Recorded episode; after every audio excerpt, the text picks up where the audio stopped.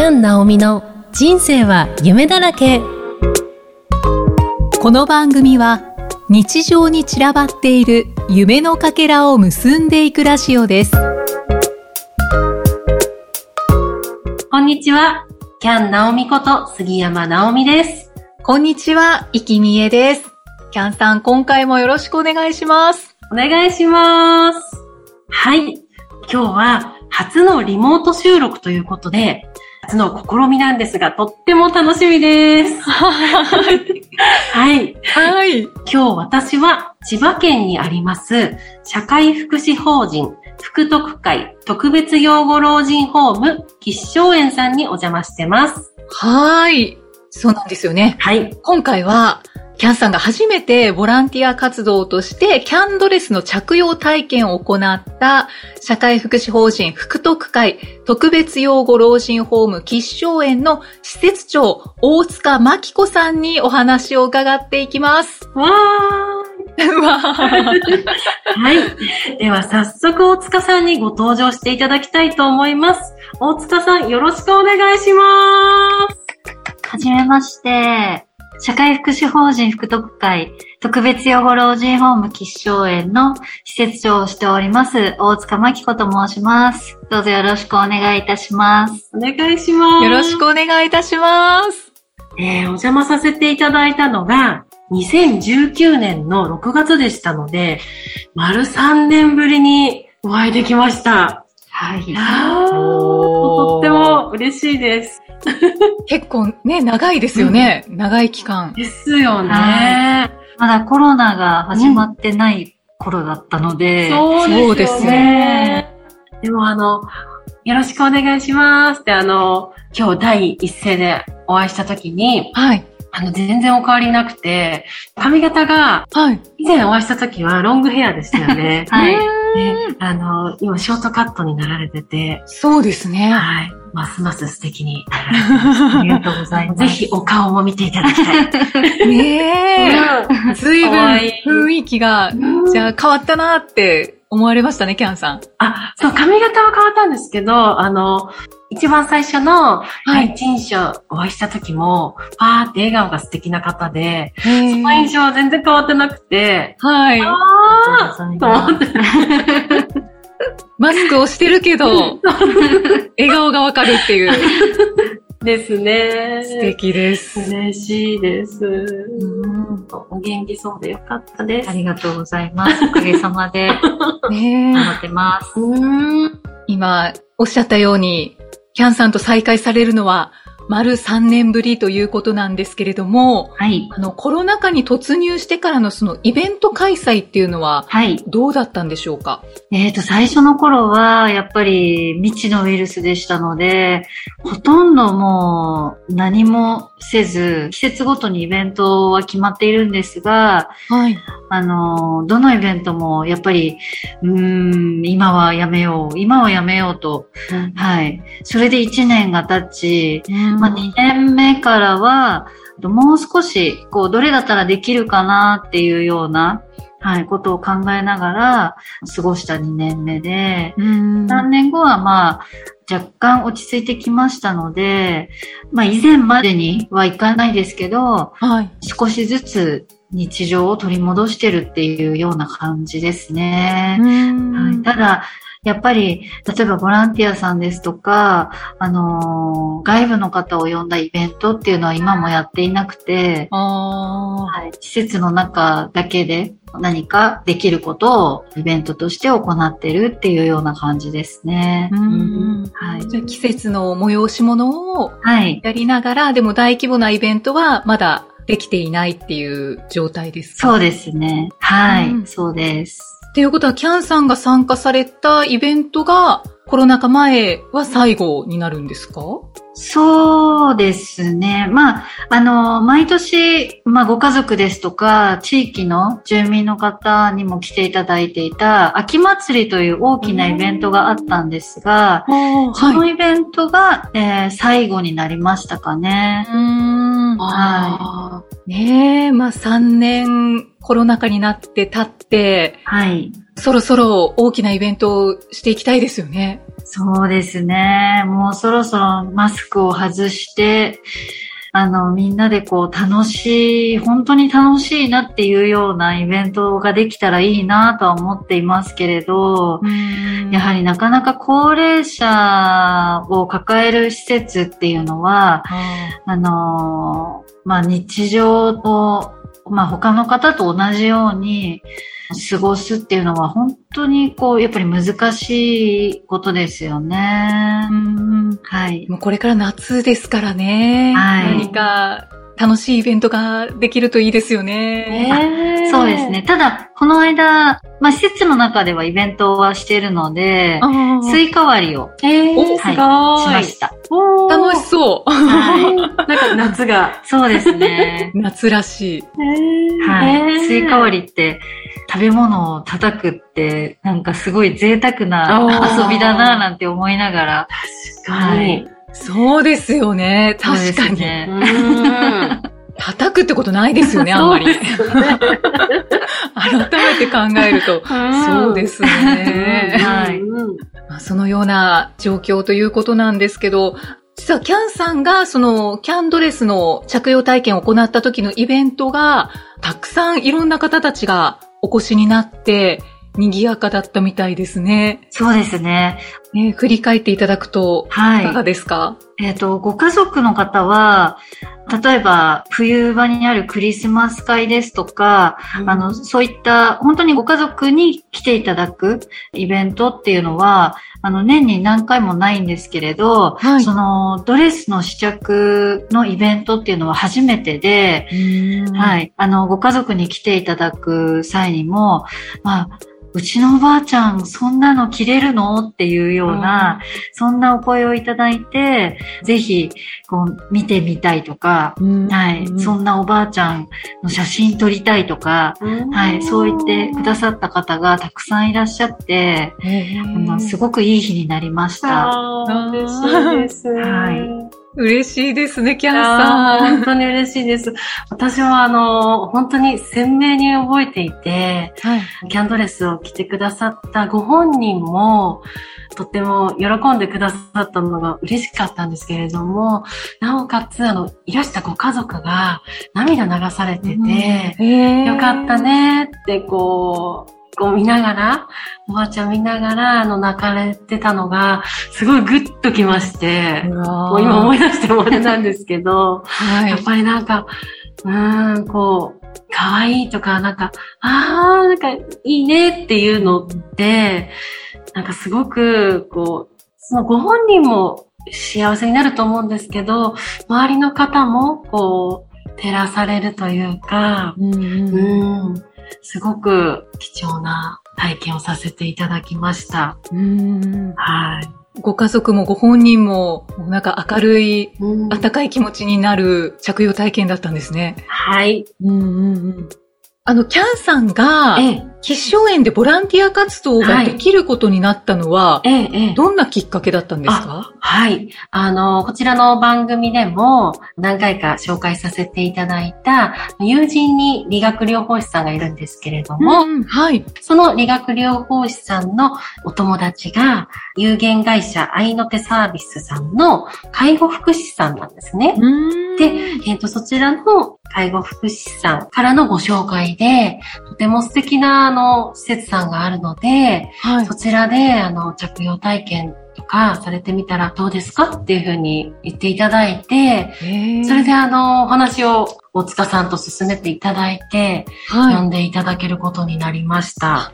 い。そういうもうご縁、はいご縁で。そうなんですよ。へーはい、本当にありがたいですね。ねえ。はい。ちょっと2回目もあってほしいですね。そうですね。落ち着いたらぜひ、はいしたいなと思ってます。うんうんはい。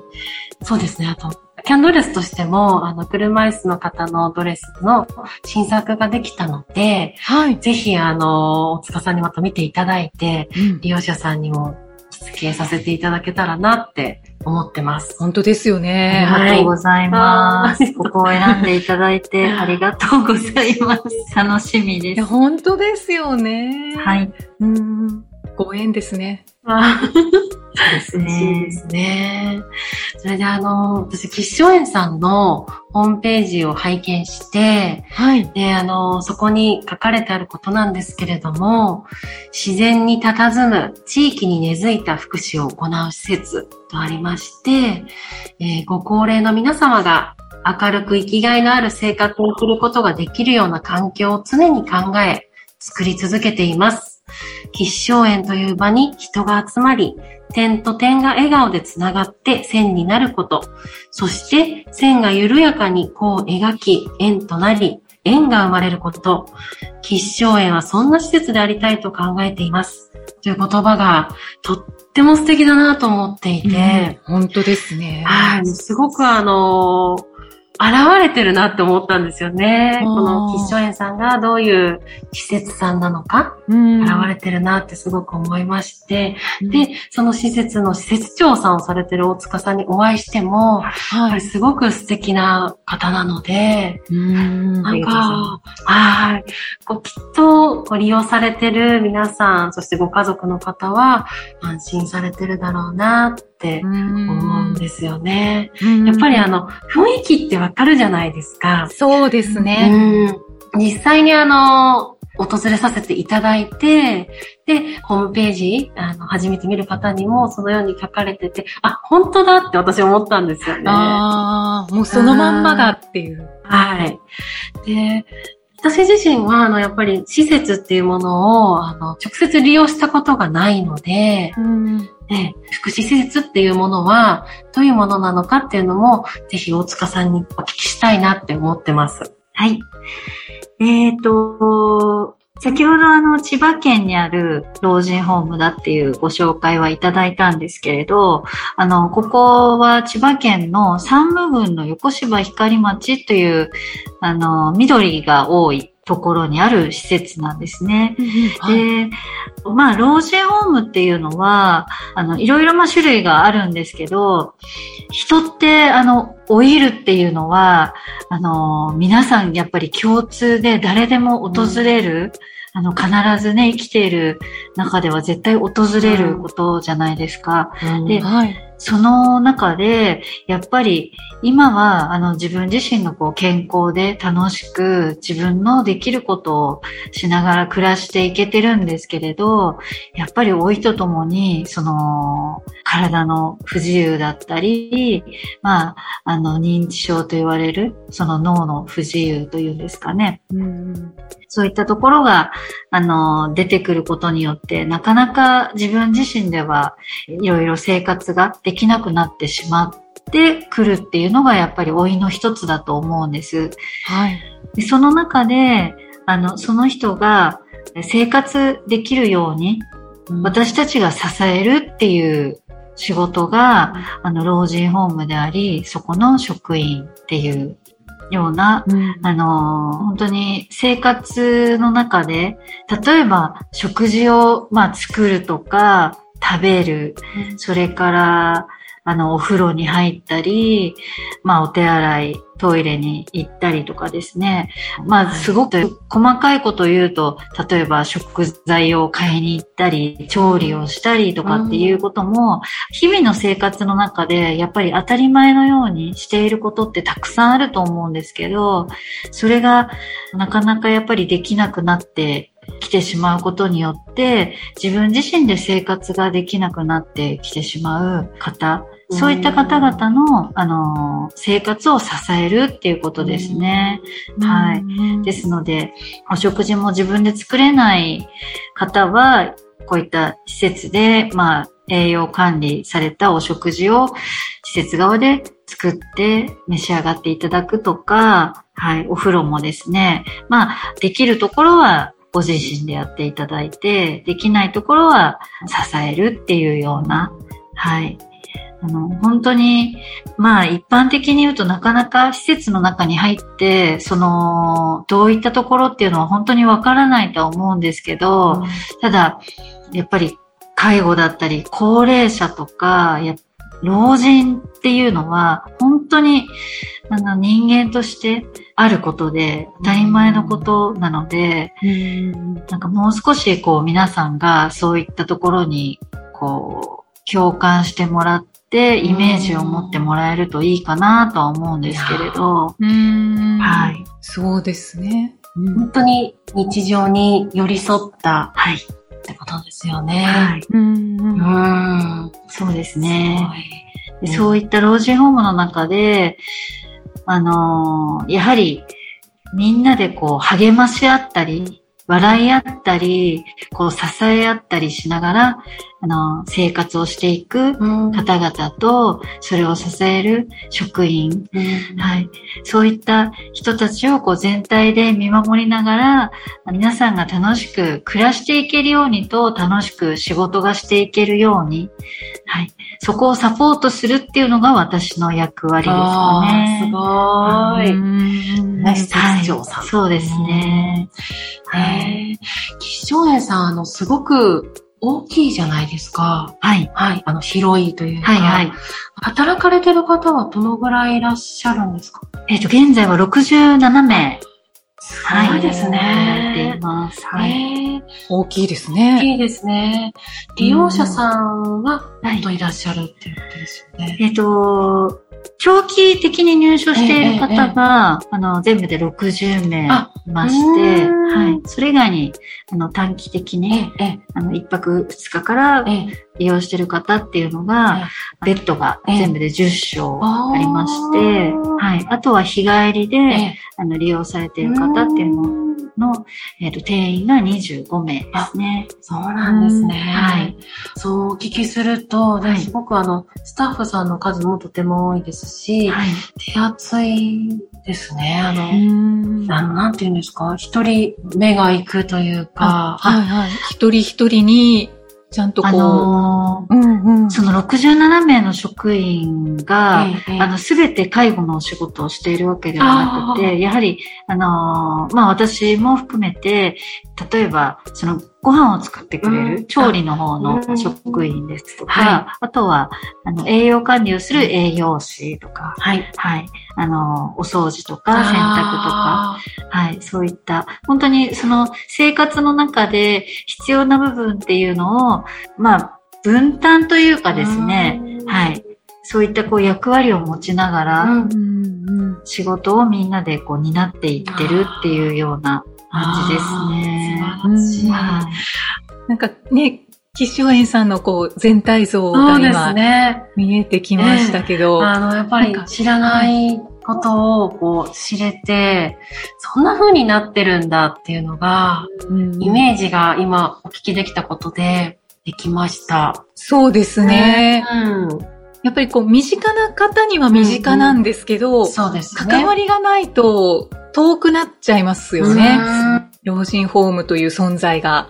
そうですよね。意外とね、やっぱり皆さん、あのーなんとなく、こう、自分のこう視野にはやっぱり入っていないような気持ちにはなっちゃうんですけれど、うん、やっぱりもう人間は、あのー、必ずね、そういった、まあ赤ちゃんの頃はね、お母さんが、はい、あの、お父さんが自分を育ててくれて、はい、何もできないところから、あのー、おむつを変えてくれて、ご飯を作ってくれてっていう、あの、生きてきた過程の中で、やっぱり、まあ、老いとともに、そういったことも、なかなかできなくなってくると、結局、あの、どなたかにこう支えてもらってっていうような、うはい。うん。そのもう、人生のってそういう そういう、ね、やっぱりね、なっちゃいますよね。うん。そうですね。えー、私自身は、あの、身近な家族がお世話になることがなかったんですけれども、はい。イキさんいかがですか？身近な方で。そうですね。私もそんなにこれまでの人生で、身近だったっていうことがないんですけれど、なるほど。ただ、えっと、おばあちゃんが、ええ、その老人ホームで暮らしていた時期があったので、会いに行ったっていうことはありましたけど、でもやっぱりその一部分しか見えてなかったですよね。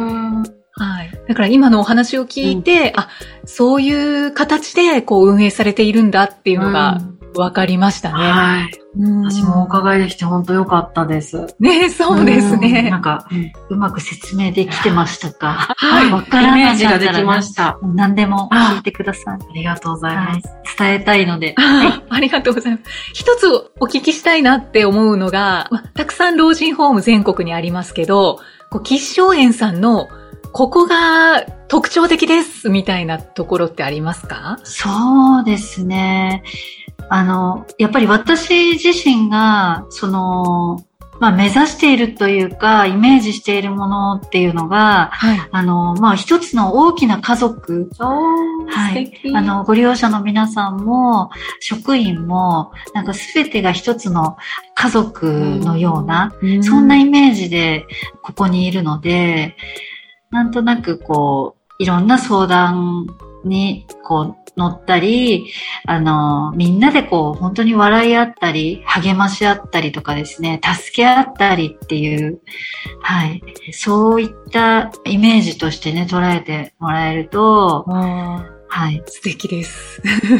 みんなが自分のおじいちゃん、おばあちゃんと、へーちなみに私もあの、実はあの、この施設に祖父がですね、うんあの、入所しているんですが、あ、そうなんですね。そうなんです。え、すごい。はいもうまさしくそのまま、はい。ね、なんか家族でうん。っていう感じですね。はい、そうですね。へじゃあもう何度も見に行けますよ。そうですね。まあお仕事がでも。そうですね。うんはい。なので、まあ一応ここの仕事としてね、ええ捉えているので、うんあの、やっぱり、どの方にも、もう平等でいたいなとは思いますので、うんそんなにしょっちゅう会いに行くようなことはないんですけれど、ただ、、あの、気づくとこう、ちらっとこう、見えるのは、あーなんとなく、あ、今日も元気だなっていう。ーうんはい。でもきっとおじいちゃんもそうですよね。あの、あ、頑張ってるなって。そうですね。ですよねそう思ってくれて。ははい。い。素晴らしい。まあでも、まあそこは本当のね、あの、祖父と孫の関係ですけれど、ただ、そうじゃない。まあ、うん他人同士でも本当に、おじいちゃんおばあちゃんと、まあ孫だったり、娘だったり、息子だったりっていう、そういった関係性が保てるように、はい。温かい目でもうお互いこう見合って、うんはい素敵ですね。ですね。っていう。はい。大塚さんありがとうございます。こちらこそありがとうございました。あの、実はまだまだちょっとお聞きしたいことがありますので、はい。はい、次回、福祉のお仕事をこうされるようになったきっかけだったりとか、はい。大塚さんのお人柄をもう少し深掘りさせていただきたいなと思いますので、ああ、ぜひぜひ。次回。もお付き合いいただけますでしょうか？いいとも。さすがです。ありがとうございます。ありがとうございます。えー社会福祉法人福徳会特別養護老人ホーム吉祥園さんについては、エピソードの説明文にホームページのリンクを貼っておりますので、ぜひご覧ください。そしてこの番組ではメッセージやご感想を随時お待ちしております。こちらもエピソードの説明文に記載の URL からお気軽にお寄せください。大塚さん、キャンさん、ありがとうございました。ありがとうございましたまた次回お会いしましょう。